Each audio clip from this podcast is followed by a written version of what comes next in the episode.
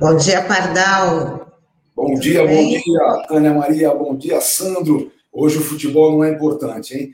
E bom dia, Douglas. Bom dia. Pessoal, o mais importante de hoje é que o Pai Zoeira vai para reserva. Pode escrever, ninguém suporta mais Pai Zoeira. Vão mandar o cara para reserva. É, deixa eu só comentar uma coisinha rapidinha. Vocês falaram do Arthur Weintraub que é o irmão do ex-ministro da Saúde. Esse cara eu conheço, é formado na minha escola. Ele escreveu uma vez um livretinho sobre previdência privada, me deu um de presente, aí umas três semanas depois ele me ligou para saber se eu tinha lido. E eu tinha lido, e ele só fala porcaria. Ele dizia ali que a previdência, que, que os IAPs eram previdência privada. Aí eu tirei sarro, né? Falei, meu amigo, previdência pública é obrigatória, é compulsória, a previdência privada é contratual. Aí ele ficou bravo comigo, não falou mais comigo. cortou nas minhas relações, que bom. Mas vamos lá, o que eu quero falar para vocês hoje é a questão saúde. Vejam só, saúde no nosso país, a chamada saúde pública, o atendimento aos trabalhadores, nasce junto com a Previdência. Nasce nas caixas de previdência de antigamente. Depois, as caixas de previdência são fundidas nos chamados institutos de aposentadoria e pensões. Notem, IAPB, IAPI, IAPTEC, os IAPs também davam assistência médica.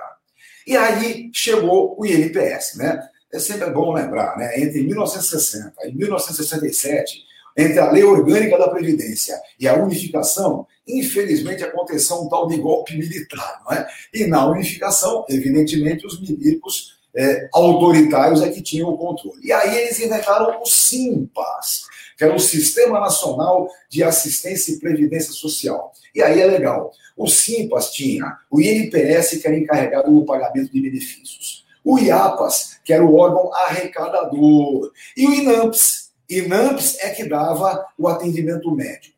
Eu gosto sempre de lembrar, vocês não lembram disso porque é tudo molecadinha nova, mas até 1988, para você ser atendido no INAMPS, tinha que ter carteira assinada. Meu querido, não tem carteira assinada, vai para a ala dos indigentes. Era assim que funcionava. Em 88, a Constituição Cidadã acaba com isso. Até um pequeno parênteses. Eles estavam aprendendo com é, a Santa Casa de Misericórdia de Santos, de 1536, eu acho, que já dizia na sua fundação que era para o atendimento de todo e qualquer necessitado. Então, essa é a ideia da saúde. Hoje, saúde é obrigação do Estado, direito de todo e qualquer cidadão que aqui habita. Então, é assim que deve acontecer. Bom, nesse atual momento, o que, que tem de mais importante? A pandemia mostra ao mundo que a política neoliberal relativa à saúde não interessa. Eu gosto sempre até de lembrar um pouquinho. Não nos iludamos, hein? Esse primeiro é, ministro da saúde do governo, do, do desgoverno Bolsonaro, é, não é que era um cara decente. Decente é os cambal. É que quando veio a pandemia, um médico que não é burro sabe muito bem como atua. Mas, a princípio, ele era um defensor do plano de saúde popular. Entendeu? Plano de saúde popular no lugar do SUS. Eles querem mesmo é a privatização da saúde no geral. Então, é bom lembrar disso. O que acontece é que a pandemia demonstrou com muita clareza a importância da saúde pública. Atenção, a saúde pública é importante não apenas para o atendimento, muito mais. É importante para o atendimento e é importante para a prevenção. Todo mundo sabe, se esse desgoverno sem vergonha tivesse comprado vacinas, o SUS tem estrutura para chegar a vacinar 10 milhões ao dia. E não sou eu que estou dizendo, tá bem? Quem entende do assunto é que diz isso. Podemos atingir 10 milhões de vacinas é, é, é, aplicadas ao dia. Só tem que ter vacina, evidentemente. Sem vacina, você não tem o que aplicar. Então, essa é a estrutura é, que se tem. Bom, Vem aí esse espetáculo circense. Eu até estava contando outro dia. Olha, as mentiras que o pai Zoeira está contando ali Nem a minha netinha de seis anos acredita, tá bom? Até a minha netinha olha mas como esse cara é mentiroso, hein? Veja, essas mentiras todas deverão nos dar algum resultado. Eu não sou iludido, mas tenho certeza absoluta que essa CPI não acabará é, em pastelaria. Ela vai acabar efetivamente num demonstrativo do que está acontecendo. Agora, vejam só, a Constituição Cidadã de 88 nos apresenta a Seguridade Social. Seguridade Social brasileira compreende previdência social de caráter contributivo, compulsório e contributivo. Assistência social, que, como diz o próprio nome, é uma obrigação do Estado. É direito do hipossuficiente, quem necessita de assistência. E, em terceiro lugar, a saúde, que passou a ser direito de todo e qualquer cidadão e obrigação do Estado, obrigação da estrutura estatal. Só para lembrar, pessoal, Brasil foi modelo, foi referencial do combate à AIDS. E não foi à toa. O combate à AIDS não se deu através de plano de saúde, não, senhor se deu através do SUS, através da saúde pública. Aqui na nossa cidadezinha, nas policlínicas, sempre é bom lembrar, Davi Capustrão da Costa Filho. Esse é um grande gênio, que foi nosso prefeito, inclusive, foi secretário de saúde e foi nosso prefeito. Então, é bom ter clareza é, do que é a atividade específica da saúde pública. Por outro lado, a ideia da assistência também se demonstrou muito necessária nesse exato momento. O que, é que nós temos para hoje? É simples. Nós temos a necessidade de vacinação em massa e a necessidade de um bom atendimento a quem fica doente. Por outro lado, nós temos a necessidade efetiva de um auxílio emergencial de verdade, algo que possibilite o continimento desta fome que está crescendo. E nós precisamos também a garantia aos pequenos. É bom lembrar, quem faz a mobilidade social desse país, quem faz o dinheiro circular, não são as grandes indústrias e os grandes bancos, não, senhor. São as pequenas indústrias, os pequenos comércios. Esses é que fazem o dinheiro girar. E obrigação do Estado é cobri-los quando tem uma pandemia no nível que é essa que afeta o mundo todo. Então, o importante hoje é a defesa específica da Constituição Cidadã de 1988. É importantíssimo. A Constituição Cidadã tem o seu maior problema no cumprimento. Se ela fosse cumprida mais literalmente, com certeza as condições do Brasil seriam outras. Com certeza estaríamos hoje dando lição para o mundo de como se combate uma pandemia desse nível. A pandemia exige hoje os nossos grandes heróis, SUS e INSS. Então, essa é, é a importância do momento. Eu acho que a gente vai ter que é, lutar bastante. É, como eu disse aqui algumas vezes, é importante a gente lembrar: estamos num processo de reconstrução do Estado Democrático de Direito. Isso são algumas decisões do Supremo, isso é a CPI acontecendo. Então, nesse momento de reconstrução do Estado de Direito, nós temos que defender o direito social. Temos que defender outra vez normas trabalhistas com dignidade e o suporte da Previdência Social, grande distribuidor de renda no Brasil. Então, a importância desse momento é essa: reconstruir o Estado democrático de direito com toda a importância ao direito social. Até é, o grande irmão do Norte, que nunca gostou muito de previdência, dessas coisinhas, já está apostando bastante nisso. Até o Obamacare vai acontecer de novo, porque eles sabem que necessitam.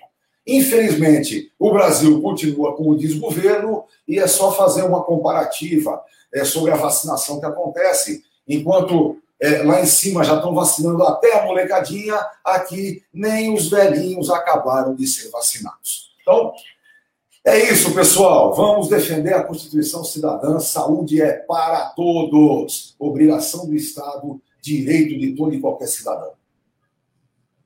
Sem trocadilho, Pardal. Até, se até o Obama quer, né? até, mas é, são coisas tão simples. Veja, o maior problema americano, na crise econômica, inclusive, foi não ter entendido o que é solidariedade. Solidariedade de verdade, molecada, é aquela que está na lei. É essa é a solidariedade. Acho legal, acho bonito, vamos dar comida para quem está fome, vamos ajudar nesse momento, mas a verdadeira solidariedade é a que a lei determina. Quando a lei fala assim, ó, quem ganha mais paga mais imposto. Isso é solidariedade. É assim que tem que funcionar. É isso aí, Pardal. Tem umas, umas interações aqui, acho que em relação a, até a participação do Pardal. Vamos ler as próximas, favor, Taigo. O Marcos Roberto fala: Douglas Martins gostaria de saber como será a imunização dos 65 mil portuários avulsos e vinculados, qual a ordem cronológica administrativa para vacinação em massa. É, a Dulce Maria dá um bom dia aqui para gente, bom dia Dulce, o Rodrigo Bertolino falando que Bolsonaro dá nojo, né? Compartilho também o Rodrigo. É, Douglas, só é, antecipando aí sobre essa pergunta do, do Marcos Roberto, se não me engano, ele, é, a avaliação dessa, dessa ordem aí, desse grupo prioritário, que já está incluído no grupo prioritário, né, do Plano Nacional de Imunização, já está sendo avaliado pelo Ministério da Saúde. Agora precisa ver quando é que vai chegar as vias de fato, né? Veja só como, como essa coisa é a grande encrenca. Além de não comprar vacina, nós tivemos uma campanha federal negacionista.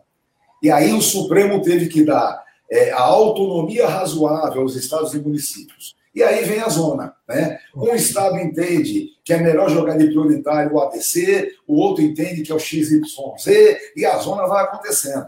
Vejam, a saída para isso é, em primeiro lugar, vacina. É o que eu estou dizendo. Não adianta vir com o Zé Bom maluco por aí, é, cloroquina e os cambal. É vacina. É a única saída. Por outro lado, seria preciso é, que a vacinação já tivesse acontecido para não ter esse tipo de contimento. Agora, não temos governo, nós temos desgoverno, negacionista, tão sem vergonha que enquanto a CPI está acontecendo, faz esse ato onde o, o, o Paizueira aparece desmascarado como sempre. Então, essas coisas todas estão indicando a necessidade efetiva de intervenção. E é aí que a gente vai ver é, quem é que tem mais, mais força no braço, né? qual é o músculo mais forte. Essa, Não, essas soluções. Fala, mas, mas, a gente tem que lembrar que a gente está num país onde é um absurdo se pensar né, que a gente vai viver 100 anos, 110 anos, como falou o ministro da Economia, o Paulo Guedes. Né? Então é um absurdo a gente pensar isso. Né? Ah. E, e, só para complementar sobre essa questão da vacina, é, realmente tem uma informação que surgiu ontem à noite é, dizendo, um, uma, tem um áudio do ministro da da Infraestrutura, o Tarcísio Gomes de Freitas, dizendo que os portuários de todo o país vão começar a ser vacinados a partir desta semana, porque essas doses vão ser encaminhadas aos municípios, né? E estima-se que em todo o país são cerca de 60 mil trabalhadores aí abrangidos aí com as vacinas, né? Só aqui para São Paulo, é, especialmente aqui para Santos, né, vão ser, vão ser cerca de 20 mil doses. Então, isso deve começar agora nos próximos dias, e isso ainda não tem esse, essa informação detalhada né, por parte da prefeitura, mas isso deve ocorrer né, ainda hoje ou, na, ou na, ainda essa semana. Então, é isso que. Porque essa é uma pergunta do Marcos Robert, e que a gente tem que é, tratá-la na dimensão que ela está colocada como informação. A informação é que o governo federal né, admite e inclui né, os portuários entre as categorias prioritárias para a vacinação. Qual é o plano? Quando? Como isso vai acontecer? Aí a gente não sabe.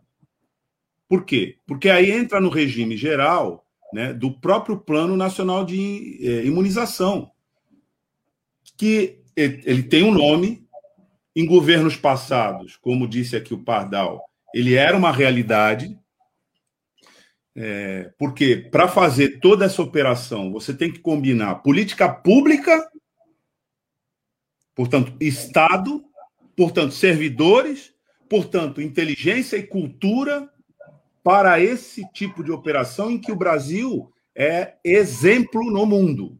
Foi, né, até ser sabotado por este governo. lembrar que essa política pública combina tanto a mobilização, a rede de escoamento desses insumos, etc., e a organização é, da imunização no território nacional, quanto a indústria farmacêutica, que existe, viu?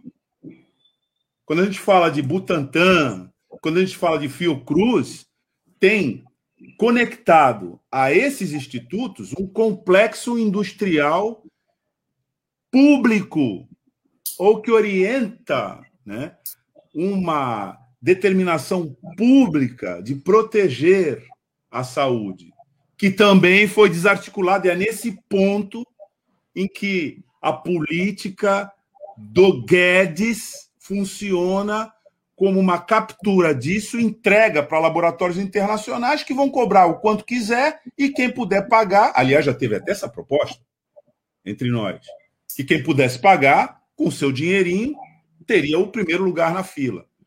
Então, por que vacinar os portuários? Porque eles entram e saem e se movimentam próximos às embarcações internacionais, que aqui em Santos, que por acaso é o maior porto do país, a gente assistiu ano passado né, várias, várias medidas sanitárias de contenção no fundiamento lá fora, ou quando chegavam aqui, tinham que ter uma inspeção é, rigorosa da Anvisa, porque eram covidários. Aliás, Anvisa, que também é uma agência pública. Não tem nenhum laboratório, não tem nada de particular envolvido nisso, porque não tem competência, não tem estrutura, não tem prerrogativa, não tem nem mesmo é, uma lógica jurídica, porque a Constituição, desrespeitada, pisoteada, né, assassinada por esse governo, diz coerentemente que é o contrário disso.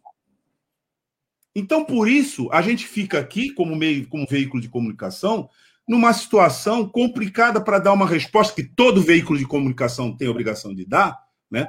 Para a sua audiência que pergunta, tá, quando é que vai vacinar os portuários? Aí a gente não sabe.